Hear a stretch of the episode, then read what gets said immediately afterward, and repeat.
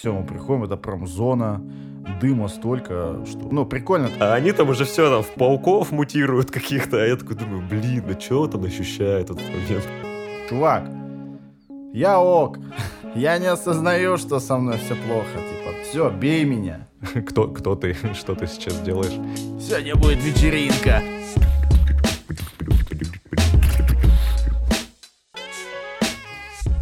Делиться чем-то – это шарить. Разбираться в чем-то – тоже шарить. Мы делимся тем, в чем хотим разобраться. Начинаем. Всем привет. Э, Сегодня у нас э, такой состав в нашей студии. Меня зовут Роман.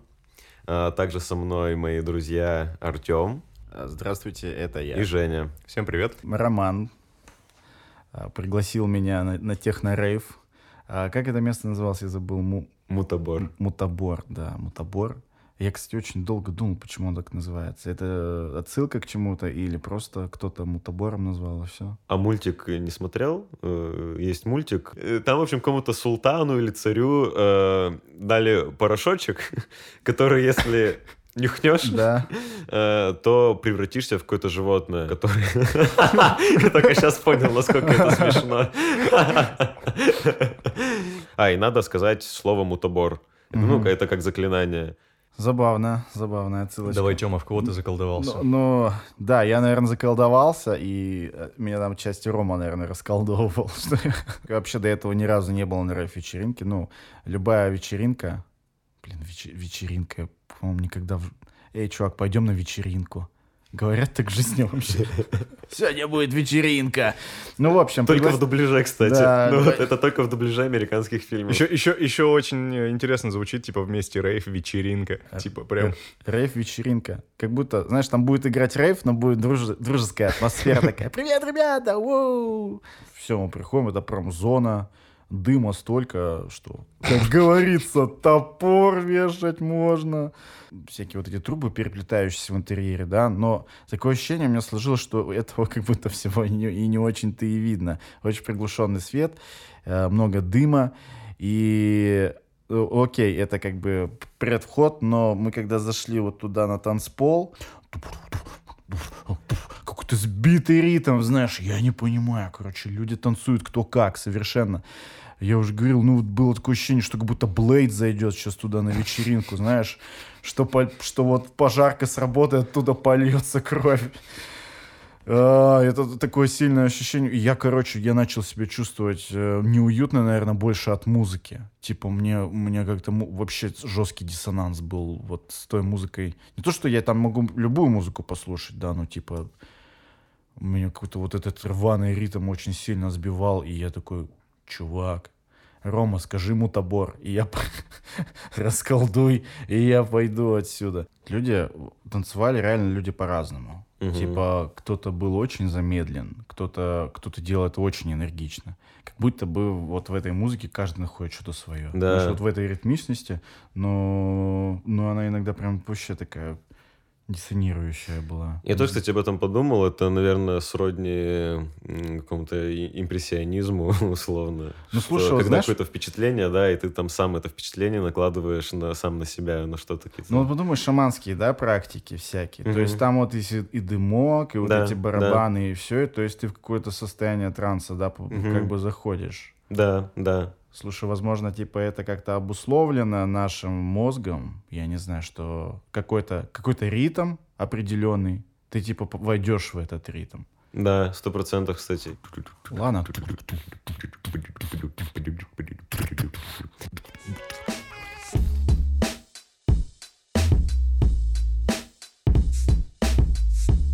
А, Я вот тут недавно съездил в Петербург, и для меня эта поездка оказалась, ну, такой довольно спонтанной.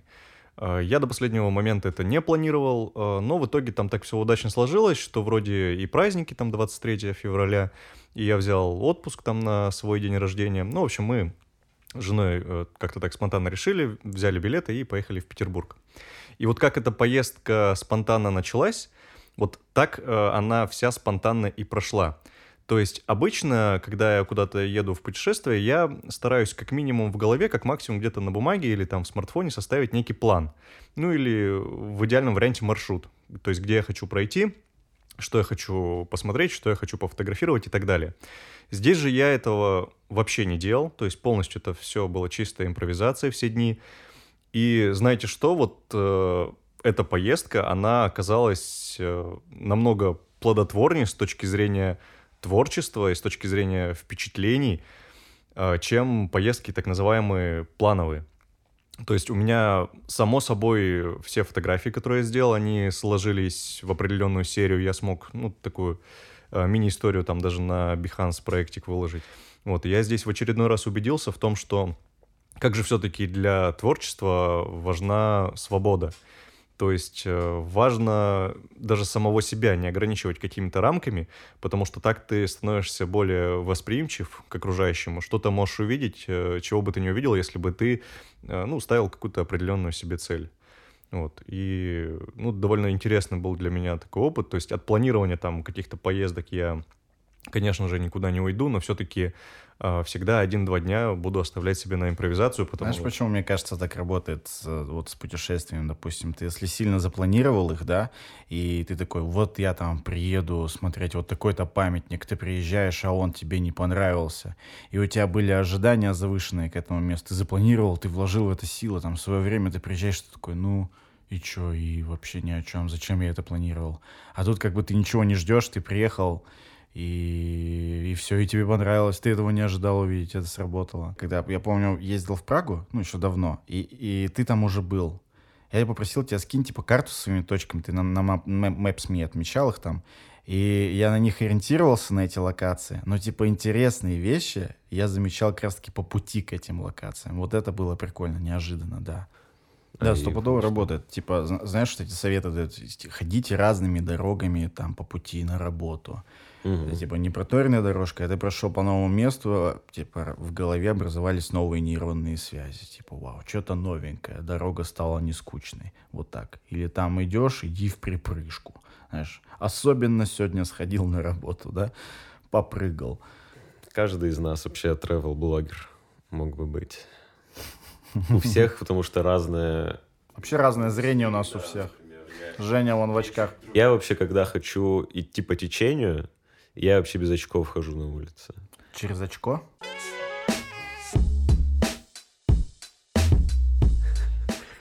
Я, я правда не расслышал. Сейчас подумаю, тупая шутка. Ну, ну да, выглядит тупой, но я тебя правда не расслышал. Через что ты попал? Я никуда не попал.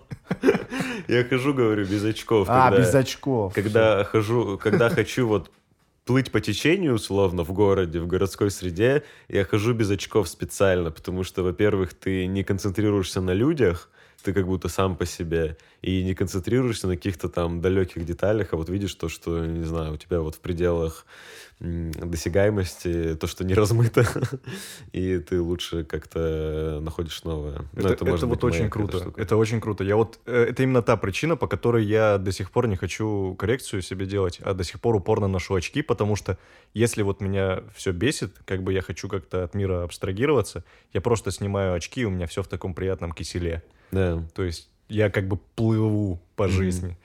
Вот это а, классно, да. А зимой не обламывают эти, знаешь, запотевшие линзы и вот это все? А, обламывают, но... Ты же можешь смотреть, ты можешь, вот хорошо видишь, да. Решил абстрагироваться, наоборот, надел очки. Плюс 20 там.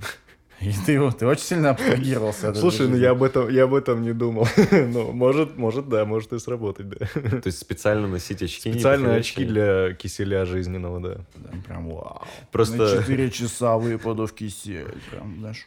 Мне кажется, скоро, вот, чтобы абстрагироваться, мы там будем не очки снимать, а надевать какие-нибудь маленькие VR-очки, и мы будем каждый ходить вот где хотим там Женя вот в Австрии будет идти по работе, ну, на работу идет, да, но у него это проецируется улица там какого-нибудь европейского города. Кто-то там будет идти, не знаю, в какой-нибудь в сказочных пейзажах из Марио. Короче, была вот идея какой-то короткометражки там или фильма. Я не знаю, либо это реализовано, либо это просто на уровне идеи. Там две параллельных линии, как человек идет и с кем-то разговаривает. А идут они в разных городах. То есть, допустим, прям максимально разных. Там один среди э, там панелек, условно, да, другой в каком-нибудь там европейском пейзаже. И они с кем-то ведут диалог какой-то жизненный, и им даже отвечают. И все это вот параллельным монтажом, как будто две разные истории. Но потом оказывается, что вот это именно друзья, они идут э, друг с другом, но они просто под чем-то. И поэтому видят разные фоны, Мгм. перспективы. Вот. Под чем-то, и это я не про VR. Э, Пользуйтесь только VR. Пользуйтесь только Осуждаем. VR. Да.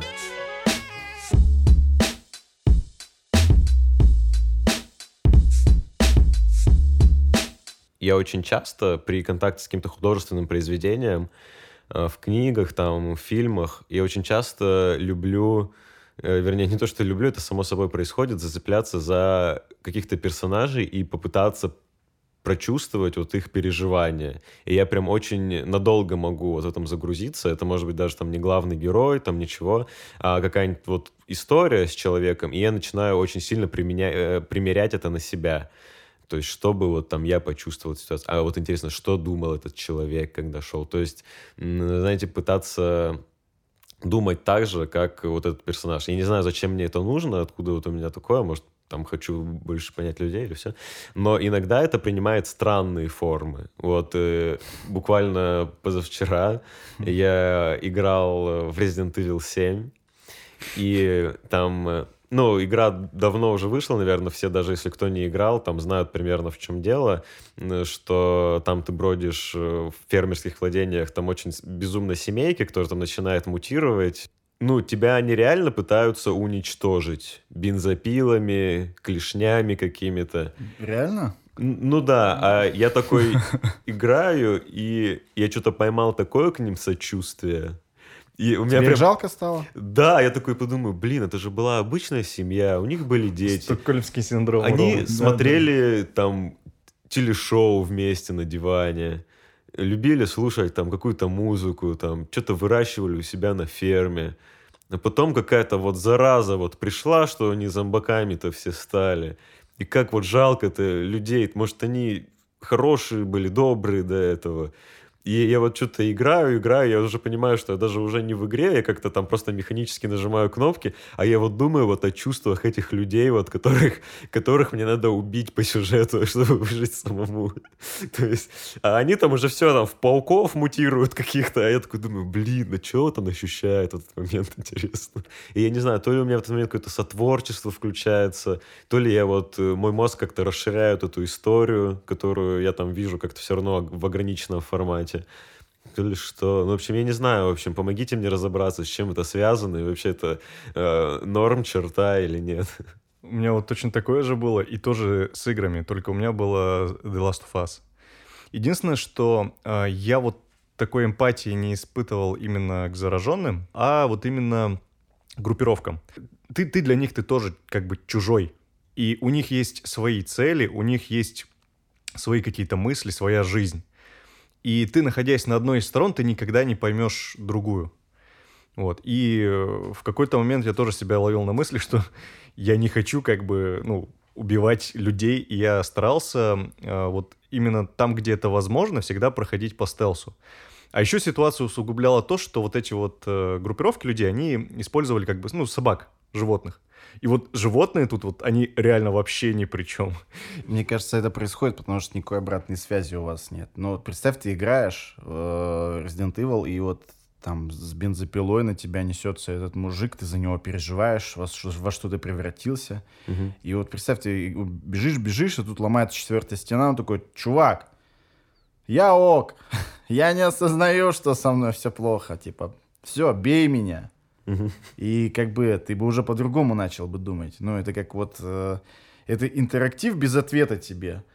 То есть ты, ты пускаешь мысли в пустоту, и ты не знаешь, типа, тебе не за что ухватиться, и ты просто в себе варишься во всем. Я думаю, так. И, типа, было бы классно, если, прикинь, вот игры научатся как-то, не знаю, на твои мысли отвечать как-то. Типа, считывать твои движения, а, твои мысли, и как бы и, и игровая модель будет под тебя подстраиваться. Ну, кстати, есть парочка таких, я вот сразу вспомнил, э, есть одна часть Silent Hill для PSP, она была Shattered Memories называлась, и вот э, из более новых Until Dawn, когда они построены обе очень похожи, что ты начинаешь на сеансе у психолога, он спрашивает тебя о каких-то своих страхах, у тебя есть варианты ответов, условно, там, чего ты больше боишься, там, пауков, там, или пугала, и, само собой, вот от этих ответов э, тебя пугают дальше на протяжении игры вот какими-то такими штуками, которые ты выбираешь. Вот. Ну, понял. Мгм. Ну, там самое, кстати, крутое, извини, я ворвусь в этот момент. Там несколько раз ты как бы отвечаешь, ну, честно, что тебя пугает. Тебя этим пугают. А потом ты отвечаешь, что тебя пугает, и тебя пугают не тем, что ты выбрал, а тебя пугают ожиданием. Потому Мгм. что ты ждешь, что тебя напугает то, что ты выбрал. Да. А, А, в итоге выходит, тебя да? пугает вообще не то. Да, О, вот это круто. Ну, то есть тебя приучают к определенным правилам, потом эти правила начинают нарушать сами, и Это поэтому прям ставят тебя в классно было, да. дискомфорт. А, Я вообще подумал, что это, в принципе, про коммуникацию. Вот это интересная мысль, то, что ты говоришь, да, а, там персонажи с тобой не коммуницируют. А это ведь э, как и про людей. Это доказывает... э, Ну, люди-то же с тобой общаются. Вот, это Ну, доказывает мысль, как важно вот все проговаривать. Просто есть же там закрытые люди, которым сложно говорить о своих чувствах. А, ну да. И очень часто из-за этого происходят какие-то конфликты, когда ты себе что-то надумал, э, что там человек э, чувствует по отношению к тебе, э, там или что-нибудь там мнение какое-то. Да, он взрывается, говорит, ты что, вот так не мог поступить? да, а, А ты а это знал. совсем, да, это совсем там другая модель мышления, и из-за того, что вот вы, грубо говоря, не открылись друг другу вот э, правдиво и откровенно, э, может накопиться то, что вы просто друг друга не понимаете, не понимаете, не понимаете, а потом это все взорвется, вы сойдетесь, а оказывается, можно все конфликта было избежать, просто общаясь, общайтесь друг с другом, не... э, не играйте в видеоигры, общайтесь друг с другом. Ну, играйте, конечно, тоже, это прикольно.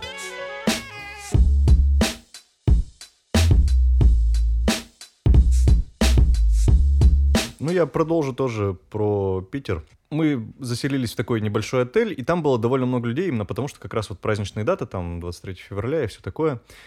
А, И мы когда пришли на завтрак, там вообще мест не было, вот абсолютно не было мест.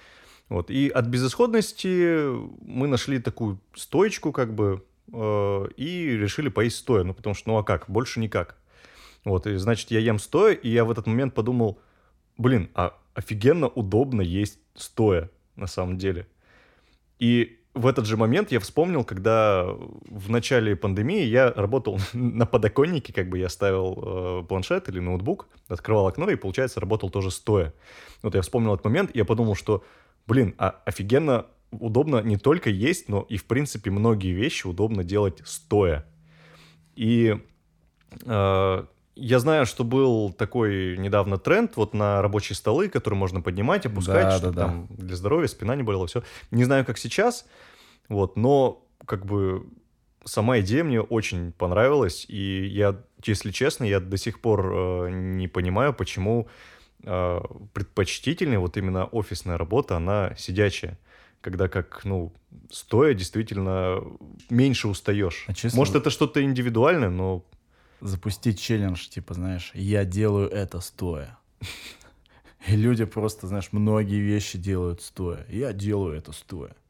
Пацаны, я пошел подтягиваться на турник, но я делаю это стоя. И не подтягиваюсь, знаешь. Я подтягиваю турник к себе. Да, да, да.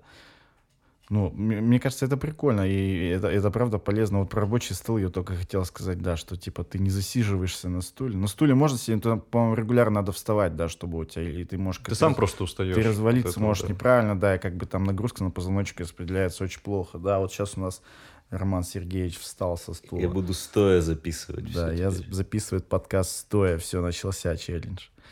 Вот. Какие бы вещи вы могли еще сделать стоя? А, Я вот сталкивался с такой штукой, я не понял сначала про полезность этого явления. А, я был-?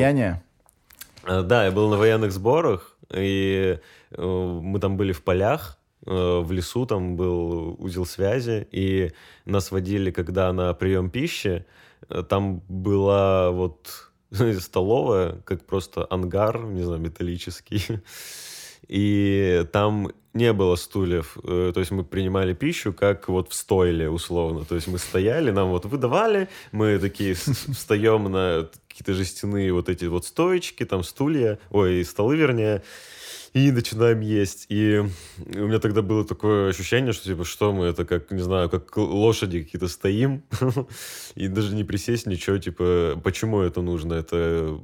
Сначала я себе это объяснял тем, что это время экономит, э, не тратится много времени. Потом я подумал, что это из-за того, что просто нет стульев, не знаю, нет денег, чтобы сделать ремонт и все это обустроить, это же лес. Возможно, я путаю, но даже принимать пищу тоже стоя полезней. Нет, не слышал никто Я- такого? я- ну что у я тебя... принимал, может, не задумывался, что в меня польза сейчас идет так вот сильнее. Ну, это да, это может неудобно, но, по-моему, когда ты вот стоишь, у тебя там то ли вот проходит пища лучше, то ли что. Ну, в общем, важно вообще всегда быть там с, прин- с прямой спиной, и все смеются над Еленой Малышевой, да? Вот про ее вот эти передачи, где она учат, как какать. Мгм. Стоя тоже надо. Ну, не стоя, но с прямой спиной. Не, мне кажется, так неудобно. Нет, слушай, я просто... Это серьезно полезно. Я читал еще книгу про здоровый кишечник, и все учат вот именно... А ты не думал в этот момент, что думает кишечник? А, Кишечник думает, как же мне круто, что Есть ты- такой способ на обычном унитазе. Ты сел, просто подставь что-то под ноги, и типа будет кайфовее. Да, да, Да. Вот это именно про это. Я подставляю, ребят, и вам советую. Пользуйтесь. Пользуйтесь, С прямой берите. спиной главное, ребят. Так, а с чего мы начинали разговор? Стоим, то, что стоя... Да, все надо делать стоя. А помните, может, были у кого-то в классе, ну вот в школьные годы, когда тебя наказывают, тебе учительница говорит, типа, стой теперь. Было? И вот я подумал, что на А ты самом деле... такой, ну, вообще по кайфу Да, щас будет. да, да. Я подумал, что наоборот, ты считал, что Наоборот. это ты какой-то хулиган, что учительница думает, ты ничего не добьешься, а она на самом деле так к любимчикам относилась. Стол тебе поставили этот механический, который поднимается, ты один. Это когда сдал фонд класса чуть больше, на... чем остальные. Да.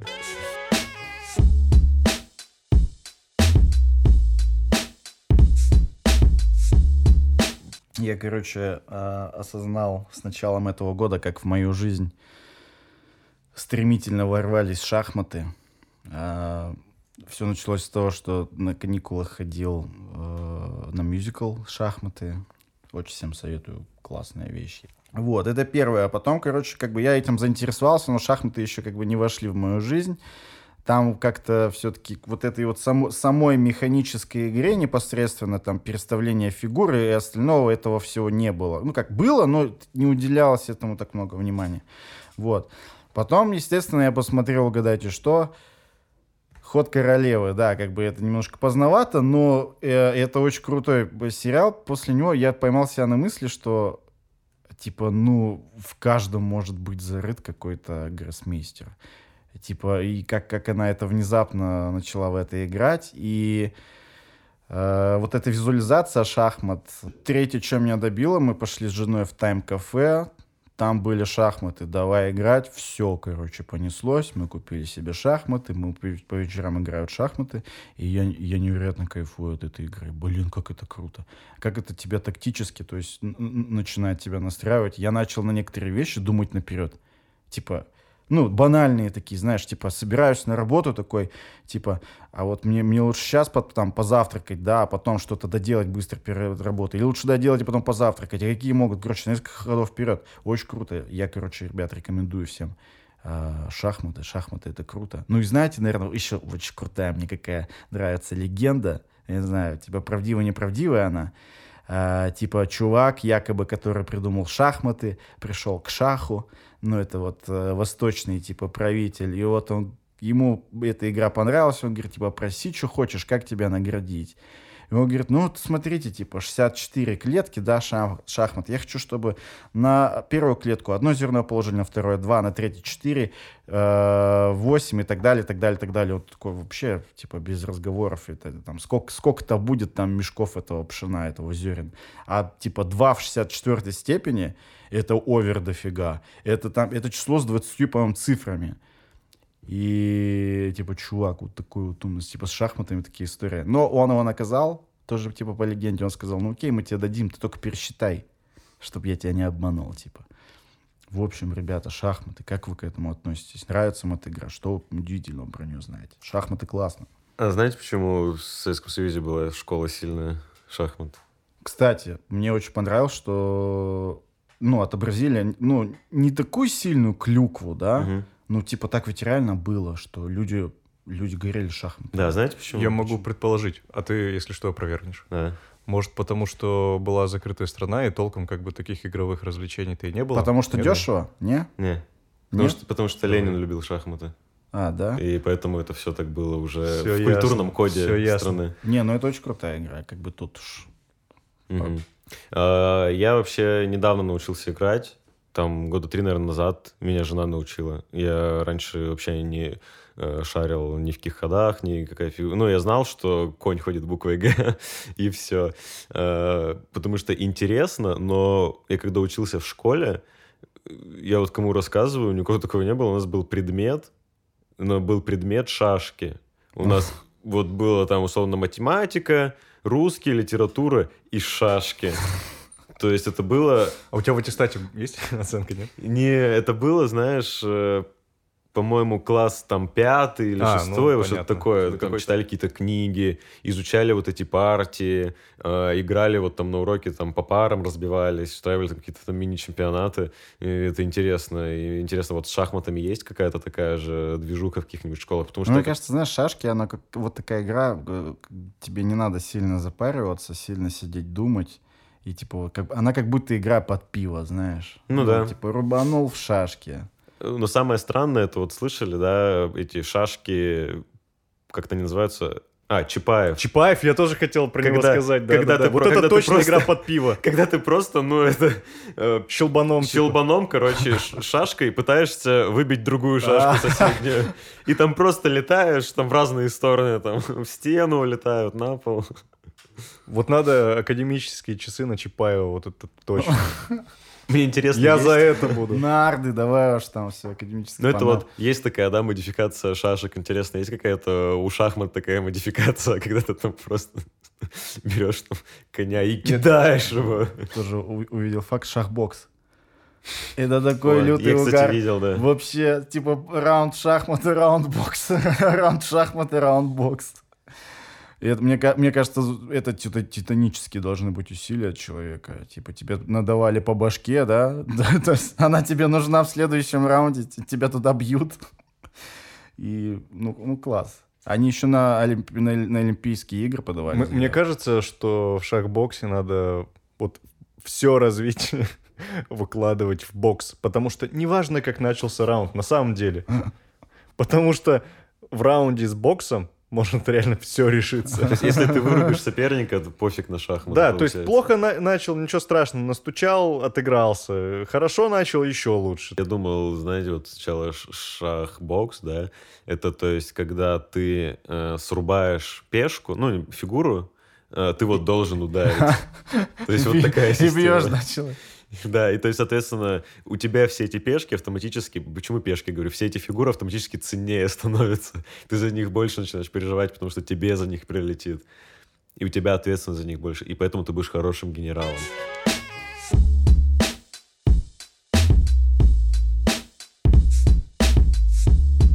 Попалась на глаза интересная статья. Вот э, у всех же, да, были зум-созвоны. Ну да, да, конечно. И э, замечали за собой, что вы смотрите чаще всего не на собеседников, а на себя. Ну, в живой беседе, да, мы смотрим часто в глаза э, тому, с кем общаемся, ну или просто в его сторону. И вот в статье разбирается этот феномен, почему так. Человек, э, в принципе, оценивает себя через э, призму взглядов других людей. Поэтому нам важно, чтобы смеялись над нашими шутками, то есть у нас это сразу повышается от этого настроения, повышается э, своя самооценка. Нам надо убедиться, что мы э, там э, хорошо выглядим, то есть поэтому нам очень важны комплименты и все такое. И поэтому на э, зум-созвонах мы смотрим сами на себя, чтобы убедиться, что мы выглядим в глазах других так же, как мы э, видим себя сами. То есть э, синхронизироваться так сказать, потому что э, только недавно у нас появились средства, чтобы чаще смотреть на себя. Просто, понятно, были зеркала, но ими мы редко пользовались. Но когда появились фронталки, это все вышло там на новый уровень. Вся эта культура селфи и вот этих видеосозвонов, видеочатов. И еще одна причина в том, что из-за удаленки, когда мы сидим целый день дома за монитором и большую часть э, коммуникации у нас составляет именно видеосвязь, э, нам очень важно, а сознанию необходимы какие-то точки, чекпоинты, чтобы оценивать э, прожитый день условно. То есть сегодня я ходил туда-то или туда-то, даже когда мы перемещаемся там от офиса э, домой, э, мы вот как бы сохраняем какие-то точки, из-за этого наш день кажется не пустым и насыщенным. А когда ты целый день в одном пространстве, у тебя немножко теряется ощущение вот времени, и поэтому сознанию тоже важно э, цепляться за какие-то детали, вот и так называемые чекпоинты, это я сам так их называю, э, чтобы твоя личность э, не распадалась в этом временном потоке. То есть тебе нужно постоянно ухватываться себя, а взгляд вот на себя, то, что ты находишься в данный момент, в данном месте и времени, он тоже помогает тебе не запутаться. Мне кажется, знаешь, ты вот сказал, что растворяется во времени и пространстве. Ну, есть девочки, которые часто селфятся, да, они как бы по, по своим селфи могут определить, который час сейчас, знаешь. Типа, Ну она, да, в том она, она числе. всегда в час дня, знаешь, делает э, селфи, потом еду фоткает и что-то еще.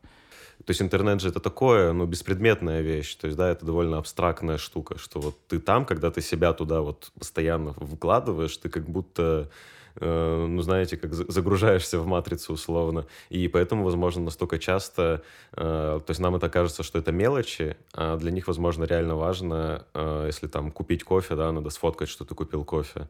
Э, чтобы это было в ленте, значит, ты действительно купил кофе. То есть вот э, в интернет, интернет-постами вот соответствовать реальности. То есть ты думаешь все время о там своих подписчиках, да, как они тебя видят, и тем самым ты немножко самого себя теряешь, и поэтому ты фиксируешь все свои шаги э, в постах. Э, да. Ну, короче, надо на себя смотреть просто и все, да. Со чтоб- стороны, чтоб да. себя понимать, осознавать, что ты есть такой. Но, знаешь, ты вот э, рассказал про... Смотришь ты на себя как-то... Я, я себя не ловил на этой мысли, вот честно. Я как-то... Я больше как будто бы смотрел на других. Не, сначала смотришь, типа, как я выгляжу. Типа, нормально ли, там... И, кстати, еще что заметил. а, если ты ставишь какой-то фон за себя, ты, ты себя чувствуешь увереннее на встрече. Ты, то есть, или иначе сидишь такой, что там, мои обои кому-то там, может, как-то глупо выглядят, или что это за картина на фоне как-то, вау, что-то не то. А фон, короче, людей очень сильно прикрывает. Вот реально, как будто ты за шторами заселся, и, и, все прикольно. А меня наоборот, кстати, э, просто я столько много, вот опять же, кстати, о важности оценивания другими людьми. Я столько раз ловил комплименты по поводу Фона? моей стены и моей А, комнаты, что я никакими фонами не пользуюсь. Я просто жду, когда еще один человек скажет, как у меня классно. Блин, Рома, можно мне фон с твоей квартиры? Я себе на фон поставлю. Да, Чтобы тоже хвалили, да. А, на, а что на фоне? Э, Стена комиксовая, А, там и да, эти класс. обложки комиксов старых. Вот, а что касается того, что смотреть на себя, да, реально есть такая штука. Вот, и реально это помогает э, ну, понять, кто, кто ты, что ты сейчас делаешь. Я бы себе, вот если бы я сильно, короче, требовал к себе этого, да, я бы, я бы сделал кружку со своей фотографией, знаешь, на рабочий стол, фотку себя поставил бы, а, да, заставку на телефон, знаешь, типа, типа я заблокировал экран и разблокировал его потом. Я сейчас понял, кстати, этих людей, э, у которых реально, ну, не- некоторые же носят принты с футболками, где, допустим, ты там Самих со своей самих парой, себя? да. Я был у подруги дома, и у них э, вся квартира — это как будто музей вот имени самих себя. Э, У них э, жалюзи с сыном, Э, какие-то фу, фотографии.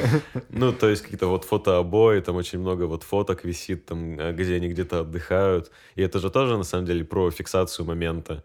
Если, наверное, у тебя в повседневной жизни не происходит э, чего-то яркого, ну да, бывает, что люди погрязают в рутине какой-то, и вот эти моменты, когда тебе было кайфово, это чаще всего, да, вот отпуска, да, вот поехал с тигром где-то сфоткался, и тебе охота вот этот момент удержать, и поэтому, возможно, когда тебе скучно, ты пытаешься вот этими моментами заполнить вот все пространство вокруг себя, чтобы часто об этом вспоминать, часто думать. О, Ну, тут можно прям глубоко копать. На сегодня все. Заходите к нам в телеграм-канал, чтобы обсудить этот выпуск. Также подписывайтесь на наш инстаграм, там мы будем знакомиться с вами ближе. Слушайте нас в наушниках, через AUX и в портативных колонках. Ну, кому как удобней. Понравились истории? Тогда шарьте этот выпуск своим друзьям. Пока.